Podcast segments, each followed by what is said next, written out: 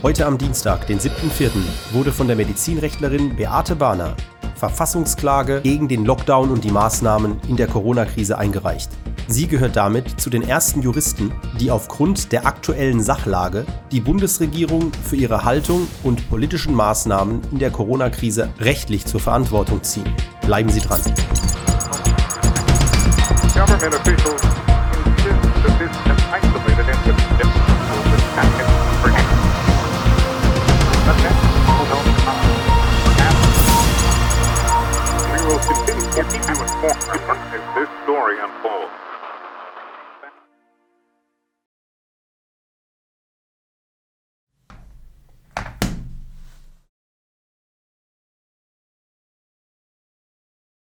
Liebe Mitbürgerinnen und Mitbürger, in meiner Pressemitteilung vom 3. April 2020 hatte ich angekündigt, den Shutdown rechtlich überprüfen zu lassen.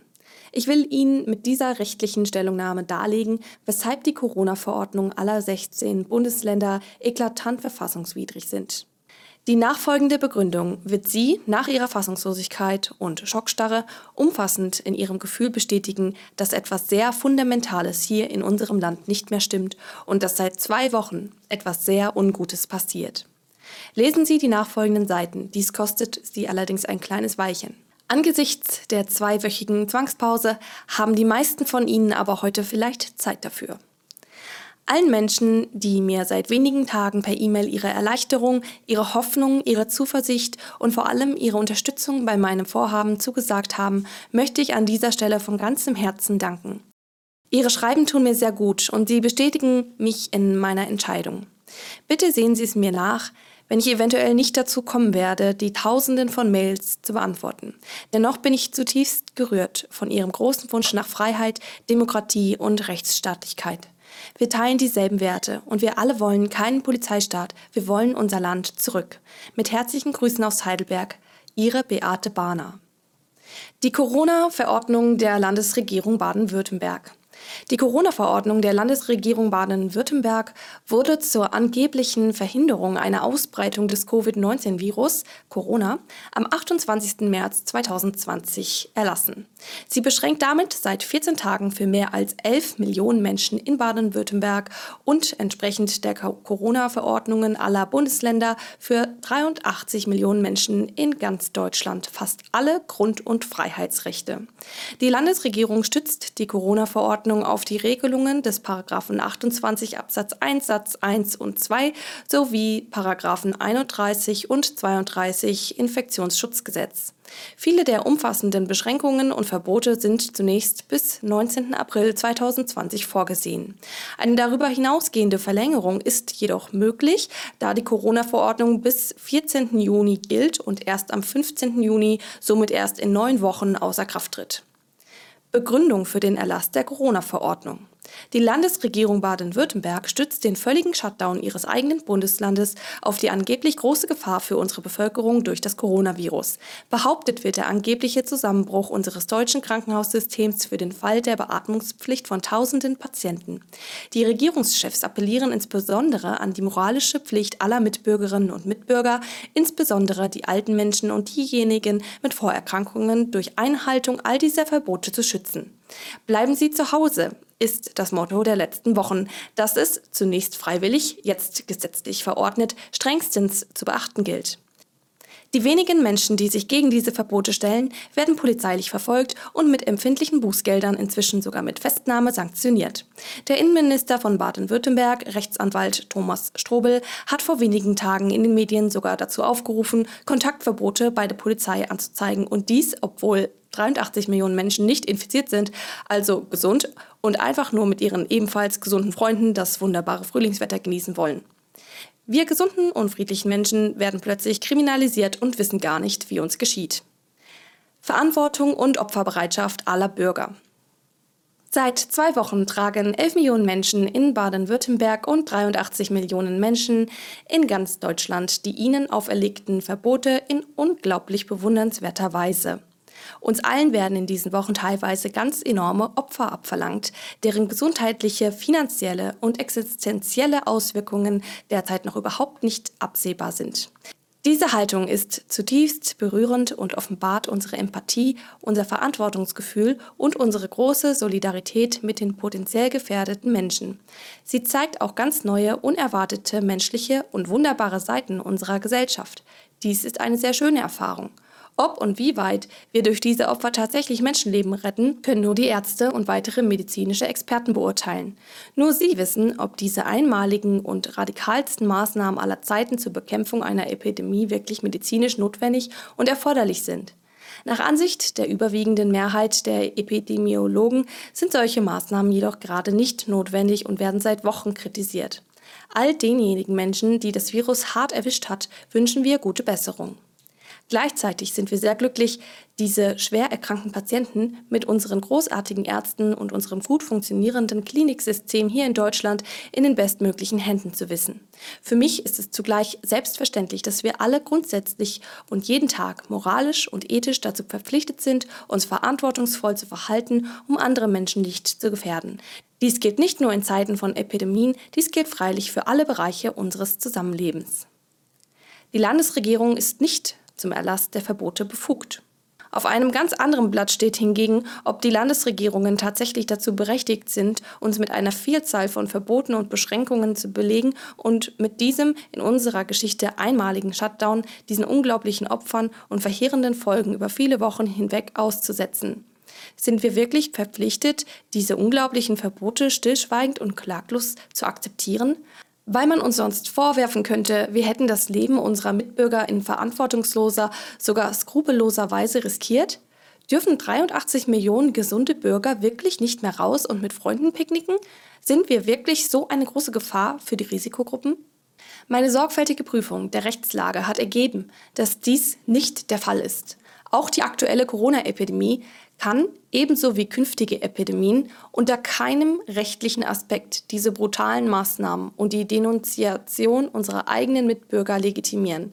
Ich werde nachfolgend darlegen, weshalb ich zu diesem Ergebnis komme und weshalb ich daher die Corona-Verordnungen aller Bundesländer für eklatant verfassungswidrig halte. Ich werde auch darlegen, weshalb die Corona-Verordnung sogar das gefährliche Potenzial hat, unser Grundgesetz, unsere Grundrechte und unsere freiheitlich-demokratische Grundordnung in nur wenigen Wochen profund und endgültig zu vernichten. Diese dramatischen Konsequenzen können nur verhindert werden, indem wir den Rechtsweg in unserem bislang gut funktionierenden Rechtsstaat beschreiten.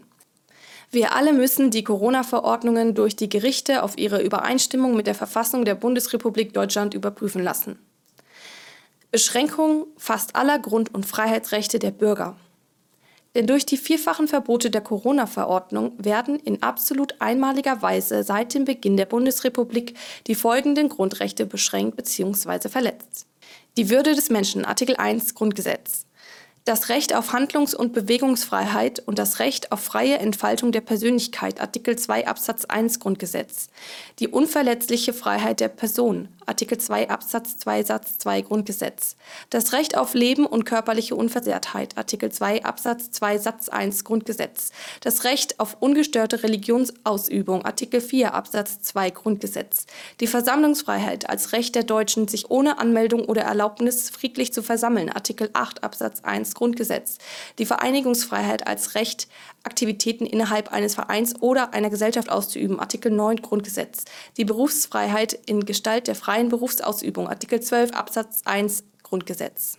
Alle Corona-Verordnungen sind zur Vermeidung erheblicher Schäden für die Gesundheit der Menschen und die Wirtschaft des Landes sowie zur Vermeidung erheblicher Schadenersatzansprüche gegen alle Landesregierungen sofort außer Kraft zu setzen. Denn das Infektionsschutzgesetz in seiner Neufassung vom 27. März 2020 berechtigt keine Landesregierung zu einer so fundamentalen Beschränkung nahezu aller Rechte ihrer Bürgerinnen und Bürger. Vielmehr sind der Staat, die Gesetzgebung, die Regierungen und die Rechtsprechung in Deutschland ausdrücklich zur Wahrung und zum Schutz der Grundrechte verpflichtet. Denn die Grundrechte sind für alle Staatsorgane bindendes Recht, Artikel 1 Absatz 3 Grundgesetz. Insbesondere ist die Würde des Menschen unantastbar. Sie zu achten und zu schützen ist Verpflichtung aller staatlichen Gewalt, Artikel 1 Absatz 1 Satz 2 Grundgesetz. Die Corona-Verordnungen der Landesregierungen verletzen diese rechtsstaatlichen Prinzipien auf bisher nie gekannte Weise und sind damit eklatant verfassungswidrig. Das Infektionsschutzgesetz ist keine Rechtsgrundlage für Shutdown. Die Landesregierungen beziehen sich für den Erlass der Corona-Verordnungen auf Regelungen des Infektionsschutzgesetzes. Das Infektionsschutzgesetz stammt aus dem Jahr 2000 und hat sich in den letzten 20 Jahren ganz hervorragend bewährt. Es sah schon immer eine Vielzahl wirksamer Maßnahmen und Regelungen zur Bekämpfung von Epidemien vor. Es gab daher trotz der aktuellen Corona-Epidemie keinerlei Veranlassung für eine Änderung dieses Gesetzes in aller Windeseile. Denn wir kennen die Grippeepidemie aus 2017, 2018, die eine sehr viel höhere Todeszahl von 25.000 Toten hervorrief, als dies nach Ansicht von Experten bei Corona in Deutschland zu erwarten ist. Die Änderung des Infektionsschutzgesetzes erfolgte innerhalb von nur drei Tagen, was angesichts des Shutdowns, von dem auch der Bundestag betroffen gewesen sein dürfte, enorm bedenklich scheint. Viele weitere Neuregelungen des Infektionsschutzgesetzes, die am 27. März 2020 aufgenommen wurden und dem Bundesgesundheitsminister Spahn unter Ausschaltung des Bundestages und des Bundesrates eine ungekannte Machtbefugnis einräumen, sind daher sehr zeitnah dringend ebenfalls einer verfassungsrechtlichen Überprüfung zu unterziehen. Sinn und Zweck des Infektionsschutzgesetzes. Zweck des Infektionsschutzgesetzes ist es, übertragbaren Krankheiten beim Menschen vorzubeugen, Infektionen frühzeitig zu erkennen und ihre Weiterverbreitung zu verhindern. Paragraph 1 Absatz 1 Infektionsschutzgesetz. Hierfür müssen Behörden des Bundes, der Länder und der Kommunen, Ärzte, Tierärzte, Krankenhäuser, wissenschaftliche Einrichtungen sowie sonstige Beteiligte entsprechend dem jeweiligen Stand der medizinischen und epidemiologischen Wissenschaft zusammenarbeiten. Paragraph 1 Absatz 2 Infektionsschutzgesetz. Das Robert Koch Institut ist die hierfür zuständige nationale Behörde. Sie ist zuständig für die Vorbeugung übertragbarer Krankheiten und für die frühzeitige Erkennung und Verhinderung der Weiterverbreitung von Infektionen. Das RKI ist hierbei zur Entwicklung und Durchführung epidemiologischer und laborgestützter Analysen sowie zur Forschung zu Ursache, Diagnostik und Prävention übertragbarer Krankheiten verpflichtet. Paragraph 4 Absatz 1 Infektionsschutzgesetz. Das RKI arbeitet hierfür mit den jeweils zuständigen Bundesbehörden, den zuständigen Landesbehörden, den nationalen Referenzzentren, weiteren wissenschaftlichen Einrichtungen und Fachgesellschaften zusammen. Paragraph 4 Absatz 1 Satz 2 Infektionsschutzgesetz. Meldepflichtige Krankheiten und Nachweise von Krankheitserregern. Das Infektionsschutzgesetz sieht Maßnahmen einerseits bei konkret benannten meldepflichtigen Krankheiten wie etwa Cholera, Diphtherie, Tollwut, Typhus oder Pest, sowie andererseits bei Nachweisen von Krankheitserregern wie etwa Ebola, Dengue-Virus, MERS, Poliovirus oder Salmonellen vor. Paragraphen 6 und 7 Infektionsschutzgesetz. Obwohl das Infektionsschutzgesetz seit Auftreten des neuartigen Coronavirus SARS CoV-2 mehrfach, zuletzt am 27.03.2020 geändert wurde, findet sich das Coronavirus SARS-CoV-2 nicht im Infektionsschutzgesetz und zwar weder in der Aufzählung des Paragraphen 6 noch in der Aufzählung des Paragraphen 7 Infektionsschutzgesetz. Maßnahmen zur Verhinderung von Epidemien. Das Infektionsschutzgesetz gestattet zur frühzeitigen Erkennung von Infektionen und zur Verhinderung ihrer Weiterverbreitung schon immer eine Vielzahl geeigneter und bewährter Maßnahmen, für die die jeweiligen Gesundheitsämter zuständig sind. Es verpflichtet die Gesundheitsämter bei Verdacht einer übertragbaren Krankheit zunächst zur Durchführung von Ermittlungen, 25 Infektionsschutzgesetz. Das Infektionsschutzgesetz verpflichtet sodann zur konkreten Feststellung einer Infektion oder des Verdachts einer Infektion. 28 Absatz 1 Infektionsschutzgesetz. Es müssen somit zunächst Kranke, Krankheitsverdächtige, Ansteckungsverdächtige oder Ausscheider festgestellt werden. Das Infektionsschutzgesetz berechtigt nach einer entsprechenden Feststellung der Gesundheitsämter sodann zu folgenden Schutzmaßnahmen. Anordnung von Ausgeh- und Betretungsverboten, 28 Absatz 1 Infektionsschutzgesetz, Anordnung einer Beobachtung, 29 Infektionsschutzgesetz, Anordnung von Quarantäne, allerdings nur bei Verdacht auf Lungenpest oder hämorrhagischem Fieber, 30 Absatz 1 Infektionsschutzgesetz. Anordnung von beruflichen Tätigkeitsverboten, 31 Infektionsschutzgesetz. Anordnung von Schutzmaßnahmen nur gegenüber Kranken, Krankheitsverdächtigen, Ansteckungsverdächtigen oder Ausscheidern. Voraussetzung für die Anordnung entsprechender Maßnahmen ist jedoch zunächst die sorgfältige Ermittlung sowie die konkrete Feststellung einer Infektion oder einer Infektionsgefahr durch die jeweiligen Gesundheitsämter. Sodann, und dies ist der ganz entscheidende Aspekt des Infektionsschutzgesetzes, dürfen diese Schutzmaßnahmen nur gegenüber Kranken, Krankheitsverdächtigen, Ansteckungsverdächtigen oder Ausscheidern ergehen, 28 Absatz 1 Satz 1 Infektionsschutzgesetz.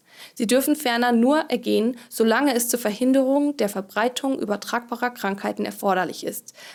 28 Absatz 1 Satz 1 Infektionsschutzgesetz. Maßnahmen gegenüber gesunden Dritten nur im engen Ausnahmefall. Maßnahmen gegenüber gesunden Dritten dürfen hingegen nur ganz ausnahmsweise angeordnet werden. Voraussetzung ist zunächst auch hier, dass das Gesundheitsamt zuvor in seinem Zuständigkeitsbereich Kranke, Krankheitsverdächtige, Ansteckungsverdächtige oder Ausscheider festgestellt hat. Paragraph 28 Absatz 1 Satz 2 Infektionsschutzgesetz. Voraussetzung ist ferner aufgrund des verfassungsrechtlichen Gebots der Verhältnismäßigkeit allen staatlichen und behördlichen Handelns auch die Notwendigkeit und Erforderlichkeit der angeordneten Maßnahmen. Nur unter dieser Voraussetzung ist das jeweils zuständige Gesundheitsamt berechtigt, ausnahmsweise auch Veranstaltungen oder sonstige Ansammlungen von Menschen zu beschränken oder zu verbieten. So hätten die Gesundheitsämter nach Ausbruch der Corona-Epidemie beispielsweise im Februar weitere Faschingsveranstaltungen verbieten oder beschränken können, wenn und soweit es in ihrem Zuständigkeitsbezirk konkrete Ansteckungs- oder Verdachtsfälle gegeben hätte. Das Gesundheitsamt ist in diesen Ausnahmefällen auch berechtigt, Badeanstalten oder Kinderstätten, Schulen, Heime oder Ferienlager zu schließen. 28 Absatz 1 Satz 2 Infektionsschutzgesetz. Dies darf jedoch nur im konkreten Einzelfall zur Verhinderung der Verbreitung zuvor festgestellter übertragbarer Krankheiten bestimmter Personen geschehen. Diese Verbote dürfen ferner nur ausgesprochen werden, soweit und solange es zur Verhinderung der Verbreitung übertragbarer Krankheiten erforderlich ist. 28 Absatz 1 Satz 2 Infektionsschutzgesetz. Die Masernentscheidung des Bundesverwaltungsgerichts. Die Ausgeh- und Betretungsverbote des Landes Baden-Württemberg verstoßen somit nicht nur gegen das Infektionsschutzgesetz. Sie verstoßen auch gegen die Masernentscheidung des Bundesverwaltungsgerichts. Denn das Bundesverwaltungsgericht hat bereits in seiner Entscheidung vom 22.03.2012 Bundesverwaltungsgesetz 3c 16.11 festgestellt, dass ein Schulbetretungsverbot gegenüber einem gesunden Jungen, der nicht gegen Masern geimpft war, keine notwendige Schutzmaßnahme im Sinne des 28 Infektionsschutzgesetz darstellt und somit rechtswidrig ist. Wenn also das Bundesverwaltungsgericht bereits ein Schulbetretungsverbot auf Basis des Paragraphen 28 Infektionsschutzgesetz gegenüber einer einzigen gesunden Person für rechtswidrig erklärt, dann muss es für alle Landesregierungen, die immerhin auch einen Justizminister haben, Folgendes offen und klar auf der Hand liegen. Die umfassenden Kontaktverbote und Schließungen von Einrichtungen dürfen sich niemals an 11 Millionen gesunde Bürger in Baden-Württemberg bzw. niemals an 83 Millionen gesunde Bürger in der Bundesrepublik richten. Landesweite Schließung von Einrichtungen und Geschäften ist rechtswidrig. Daher ist die landesweite Schließung fast aller Einrichtungen und Geschäfte ohne jedwede Gefahr einer Ansteckung durch diese Einrichtungen und Geschäfte durch keine Rechtsnorm des Infektionsschutzes und auch durch keine andere Regelung berechtigt. Die entsprechenden Regelungen der Corona-Verordnungen sind so offensichtlich rechts- und verfassungswidrig, dass das juristische Stillschweigen mich wirklich sehr beunruhigt. Tätigkeitsverbote nur gegenüber Kranken, Krankheitsverdächtigen, Ansteckungsverdächtigen oder Ausscheidern. Zwar kann das Gesundheitsamt durchaus berufliche Tätigkeitsverbote aussprechen, zulässig ist diese sehr gravierende Maßnahme jedoch grundsätzlich nur gegenüber Personen, die als Kranke, Krankheitsverdächtige, Ansteckungsverdächtige oder Ausscheider konkret festgestellt wurden, Paragraphen 28 Absatz 1, 31 und Paragraph 34 Infektionsschutzgesetz. Sind Ladeninhaber also nachweislich nicht infiziert oder gefährdet, dann darf ihnen gegenüber auch kein Tätigkeitsverbot ausgesprochen werden. Erst recht ist eine darüber hinausgehende vollständige Schließung von Einrichtungen und Geschäften grob verfassungswidrig, wenn nicht die engen Voraussetzungen des 17 Absatz 5 Infektionsschutzgesetz erfüllt sind. Schließung von Geschäften und Einrichtungen nur ausnahmsweise möglich. Danach darf eine Schließung von Einrichtungen und Geschäften durch das Gesundheitsamt erfolgen, wenn sich dort Gegenstände mit meldepflichtigen Krankheitserregern befinden und dadurch eine Verbreitung der Krankheit zu befürchten ist. Die Schließung von Geschäften darf in diesem Fall jedoch auch nur so lange angeordnet werden, bis die Gegenstände bzw. die Geschäfte oder Einrichtungen entseucht, desinfiziert sind. Paragraph 17 Absatz 1 Satz 4 Infektionsschutzgesetz. Schließung nur bei Kretzmilben und Kopfläusen. Die Behörden sind darüber hinaus zur Schließung von Geschäften, Restaurants, von Kindergärten, Schulen und Heimen berechtigt, um Gesundheitsschädlinge, Kretzmilben und Kopfläusen zu bekämpfen. Paragraph 17 Absatz 1 Infektionsschutzgesetz. Schließung ist schwerer verfassungswidriger Eingriff in die Berufsfreiheit. Nach alledem ist die Anordnung der Schließung aller Einzelhandelgeschäfte sowie die radikale Anordnung der Schließung aller kulturellen und sportlichen Einrichtungen sowie die Schließung von Kindergärten, Schulen und Hochschulen auf der Grundlage der Paragraphen 28, 31, 34 Infektionsschutzgesetz grob rechtswidrig. Sie verletzt die allgemeine Handlungsfreiheit ebenso wie das verfassungsrechtlich verankerte Recht auf freie Berufsausübung nach Artikel 2 Grundgesetz. Die Schließungen sind damit eklatant verfassungswidrig. Entsprechende Verbote müssen ab sofort nicht mehr befolgt werden. Denn nur rechtsstaatliches Handeln berechtigt zur Durchsetzung von Verboten grob verfassungswidrige Eingriffe in die Berufs- und Handlungsfreiheit sind unwirksam. Infektionsschutzgesetz verpflichtet zur Eigenverantwortung. Dies gilt erst recht, als das Infektionsschutzgesetz an keiner einzigen Stelle zu solch ungeheuerlichen Repressalien berechtigt. Vielmehr verpflichtet das Infektionsschutzgesetz den Staat und die zuständigen Behörden gerade bei Epidemien ausdrücklich dazu, die Eigenverantwortung des Einzelnen zu verdeutlichen und zu fördern. Paragraph 1 Absatz 2 Infektionsschutzgesetz. Das Infektionsschutzgesetz verpflichtet damit alle Menschen zur Übernahme von Eigenverantwortung.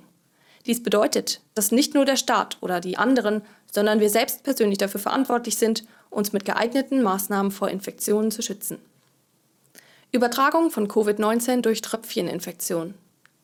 Nach Angabe des Robert Koch Instituts erfolgt die Übertragung des Virus Covid-19 über Tröpfchen, die beim Husten und Niesen entstehen und beim Gegenüber über die Schleimhäute der Nase, des Mundes und gegebenenfalls des Auges aufgenommen werden. Eine Übertragung durch kontaminierte Oberflächen ist nach Angabe des Robert Koch Instituts insbesondere in der unmittelbaren Umgebung des Infizierten zwar nicht auszuschließen. Der Virologe Professor Strick konnte eine allgemeine Übertragung durch kontaminierte Oberflächen nach der von ihm durchgeführten einzigartigen virologischen Untersuchung in der Gemeinde Heinsberg jedoch nicht feststellen.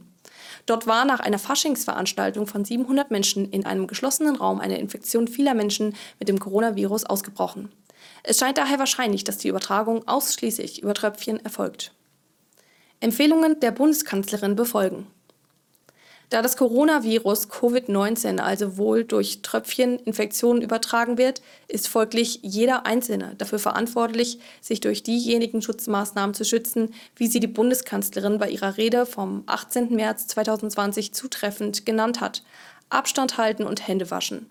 Abzuraten ist den gefährdeten Menschen wohl auch die Teilnahme an engen Menschenansammlungen, sinnvoll scheint andernfalls sicherlich ein Mundschutz. Diese Empfehlungen sind nach Ansicht aller Experten ausreichend zum Schutz von einer Infektion mit Covid-19. Recht jedes Bürgers zur Immunisierung. Eigenverantwortung im Sinne des Paragraphen 1 Absatz 2 Infektionsschutzgesetzes bedeutet aber zugleich auch, dass es das gute Recht eines jeden Bürgers ist, diese Schutzmaßnahmen nicht zu ergreifen und sich dadurch meist ungewollt mit dem Covid-19-Virus anzustecken.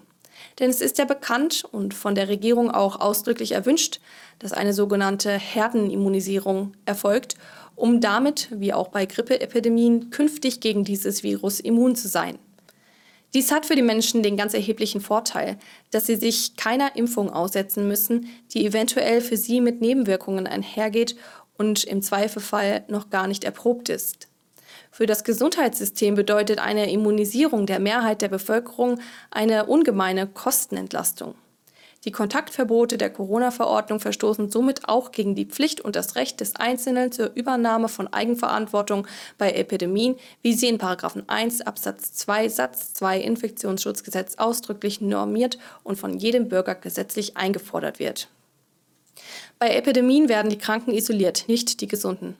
Die Verbote der Corona-Verordnung sind insbesondere auch insoweit einmalig, als noch niemals zuvor in der Weltgeschichte zur Bekämpfung von Seuchen 99,9 Prozent der gesunden Bevölkerung mit Ausgeh- und Betretungsverboten belegt wurde und sämtliche Geschäfte geschlossen wurden, obwohl von ihnen nachweislich keine Gefahr ausgeht. Die Bekämpfung von Seuchen, Pandemien und Epidemien erfolgte bislang immer erfolgreich so, wie es auch das Infektionsschutzgesetz in hervorragender Weise regelt nämlich die sorgfältige Ermittlung, Feststellung und Beobachtung von übertragbaren Krankheiten und sodann die notwendige Ergreifung von Schutzmaßnahmen gegenüber Kranken, Krankheitsverdächtigen, Ansteckungsverdächtigen oder Ausscheidern, gegebenenfalls deren Isolation und Beobachtung. Warum dies bei der aktuellen Corona-Winterepidemie mit Covid-19 plötzlich so dramatisch anders sein soll, lässt sich weder durch die Zahlen des Robert Koch Instituts noch durch einen gesunden Menschenverstand erklären. Warum belegt man bei etwa 100.000 Infektionen bundesweit die anderen 83 Millionen gesunden Menschen mit schlimmsten und existenzvernichtenden Kontaktverboten und Schließungen, anstatt die Infektion bei den Kranken, Krankheitsverdächtigen oder Ansteckungsverdächtigen zu beobachten und diese eventuell zu isolieren? Wozu sind die Gesundheitsämter denn sonst da? Der einmalige Shutdown deutschlandweit und weltweit veranlasst daher leider zu den allerdüstersten Prognosen, die bis vor zwei Wochen jedenfalls für mich als Rechtsanwältin schlichtweg unvorstellbar waren. Bis dahin hatte ich noch einen profunden Glauben an unseren gut funktionierenden Rechtsstaat. Dieser ist seit dem Shutdown vor zwei Wochen jedoch zutiefst und nachhaltig erschüttert. Corona-Verordnung verstößt eklatant gegen das Grundgesetz. Nach alledem sind Ausgeh- und Betretungsverbote für 99,9 Prozent der gesunden Bevölkerung, also für 83 Millionen Menschen in Deutschland bzw. für 11 Millionen in Baden-Württemberg, sowie die Schließung fast aller Einrichtungen und Geschäfte im Land Baden-Württemberg, von denen nachweislich keinerlei Gesundheitsgefahren ausgehen, nicht durch das Infektionsschutzgesetz legitimiert. Die Landesregierung Baden-Württemberg verstößt daher durch den Erlass der Corona-Verordnung vom 28.03.2020 eklatant gegen ihre verfassungsrechtliche Pflicht zur Bindung an Gesetz und Recht nach Artikel 20 Absatz 2 Grundgesetz. Dies gilt ebenso für alle anderen Landesregierungen. Es handelt sich hierbei um schreiendes Unrecht. Beseitigung der verfassungsmäßigen Ordnung durch die Landesregierungen. Der Shutdown und die damit verbundene noch nie dagewesene Stilllegung eines gesamten Bundeslandes ist sowohl wegen der massiven Missachtung des Infektionsschutzgesetzes, der damit verbundenen fundamentalen Missachtung einer Vielzahl von Grundrechten, als auch wegen der für die Regierung klar absehbaren verheerenden Folgen für die Gesundheit der Menschen, für die Gesellschaft und für die Wirtschaft als ein massiver und ungeheuerlicher Angriff gegen die verfassungsmäßige Ordnung der Bundesrepublik Deutschland zu bezeichnen.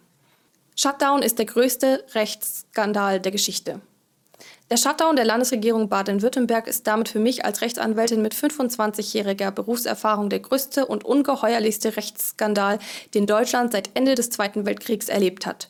Die Verfolgung Unschuldiger, wenn gesunde Menschen miteinander sprechen oder spazieren gehen, und die massive polizeiliche Kontrolle lässt mich zutiefst erschaudern. Noch nie wurden das Grundgesetz, dessen Bestehen ganz Deutschland noch im letzten Jahr so stolz gefeiert hat, noch nie wurden die Freiheitsrechte der Bürger in Deutschland so mit Füßen getreten, noch nie wurde eine Verfassung so radikal und so schnell vernichtet wie durch die Maßnahmen der 16 Landesregierungen und der Bundesregierung vor zwei Wochen. Dieser böse Spuk muss sofort ein Ende haben. Straftatbestände der Landesregierung und der Polizei. Angesichts der so offensichtlichen Verfassungswidrigkeit der Corona-Verordnungen erfüllen sämtliche Überwachungsmaßnahmen der Polizei den Straftatbestand des Paragraphen 344 Strafgesetzbuch. Danach droht allen Polizisten bei Verfolgung Unschuldiger eine Freiheitsstrafe von bis zu fünf Jahren.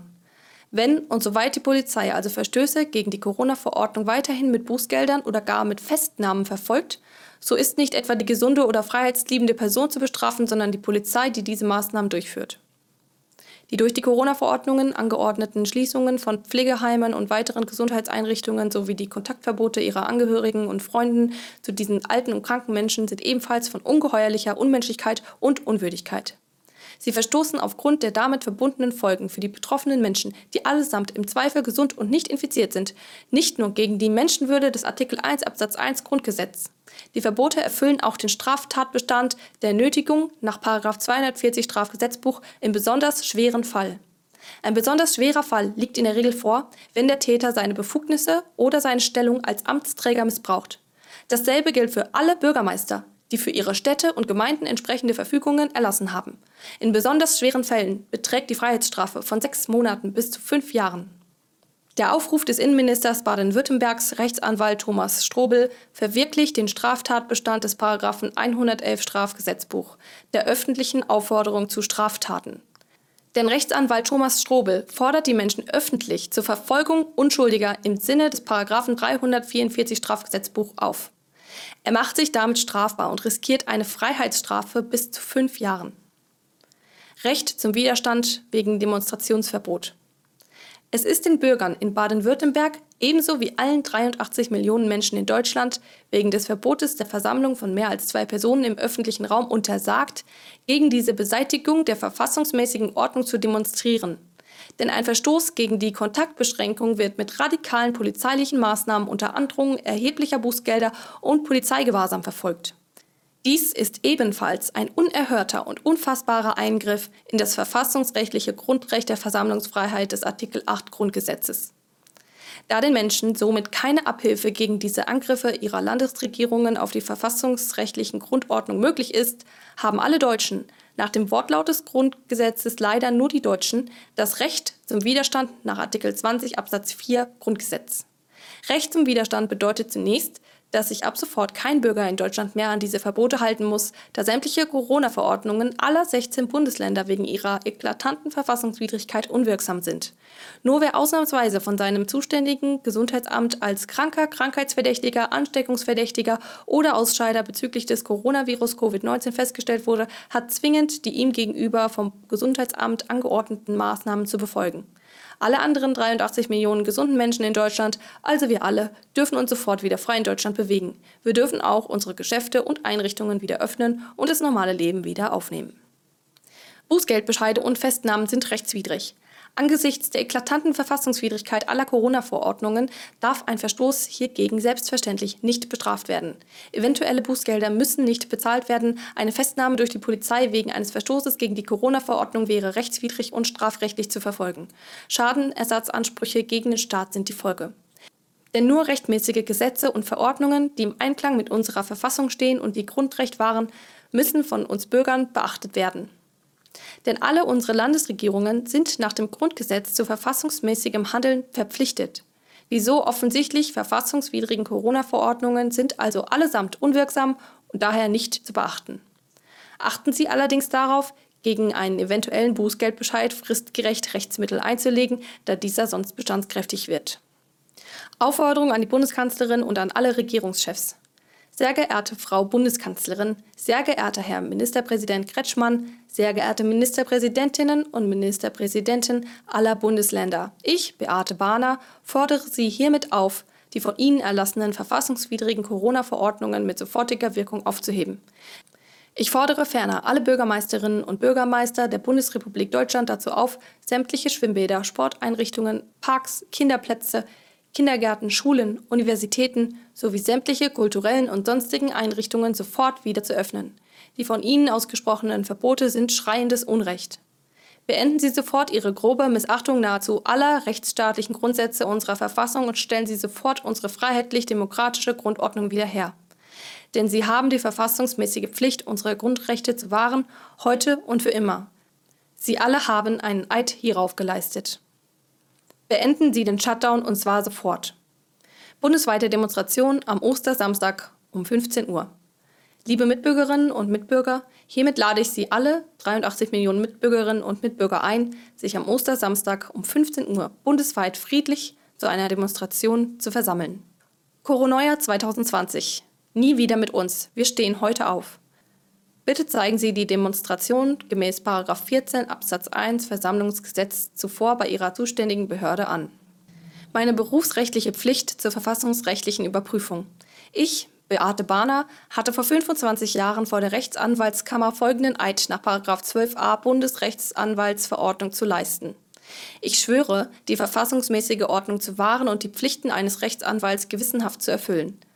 Daher ist es für mich als Anwältin und damit als unabhängiges Organ der Rechtspflege, 1 Brau, meine dringende Pflicht und Verantwortung, meinen Beitrag zur Pflege des Rechts und zum Erhalt der verfassungsmäßigen Ordnung zu leisten. Ich werde folglich noch vor Ostern einen ausführlich begründeten Antrag auf Erlass einer einstweiligen Anordnung zur sofortigen Aussetzung der Corona-Verordnung der Landesregierung Baden-Württemberg vom 28.03.2020 beim Verwaltungsgerichtshof Baden-Württemberg stellen, falls nicht die Landesregierung Baden-Württemberg ihr rechtswidriges und strafbares Handeln sofort durch eigene Aufhebung der Corona-Verordnung beendet. Denn wir alle wollen sofort unsere grundrechtlich verankerten Freiheiten wieder. Und insbesondere wollen wir an Ostern mit unserer Familie, unseren Freunden und als Gläubige in unserer Kirche feiern. Ich erwarte daher von der Bundesregierung und von allen Regierungschefs die sofortige Beendung der Tyrannei, die die Bundesregierung und alle Landesregierungen ihren eigenen Bürgern seit zwei Wochen antut. In jedem Fall habe ich das große Vertrauen, dass spätestens die Gerichte diesen fundamentalen Angriff auf die Grundrechte von mehr als 83 Millionen Menschen in Deutschland abwehren, die Corona-Verordnungen wegen Verfassungswidrigkeit sofort aussetzen und damit die verfassungsmäßige Grundordnung wiederherstellen werden. Denn auch die Richter in Deutschland haben nach 35 Richtergesetz folgenden Eid zu leisten. Ich schwöre, das Richteramt getreu dem Grundgesetz für die Bundesrepublik Deutschland und getreu dem Gesetz auszuüben, nach bestem Wissen und Gewissen ohne Ansehen der Person zu urteilen und nur der Wahrheit und Gerechtigkeit zu dienen, so wahr mir Gott helfe. Ich habe auch die große Hoffnung und Erwartung, dass nicht nur die Gerichte, sondern künftig alle Menschen und hoffentlich auch die Juristen in unserem Land einen solchen ungeheuerlichen Angriff auf unsere Verfassung und unseren Rechtsstaat nie wieder zulassen werden. Weil wir uns hierzu als Deutsche nach Artikel 1 Absatz 2 des Grundgesetzes ausdrücklich bekannt haben. Das deutsche Volk bekennt sich darum zu unverletzlichen und unveräußerlichen Menschenrechten als Grundlage jeder menschlichen Gemeinschaft, des Friedens und der Gerechtigkeit in der Welt. Beate Bahner, Fachanwältin für Medizinrecht, Heidelberg, den 7. April 2020.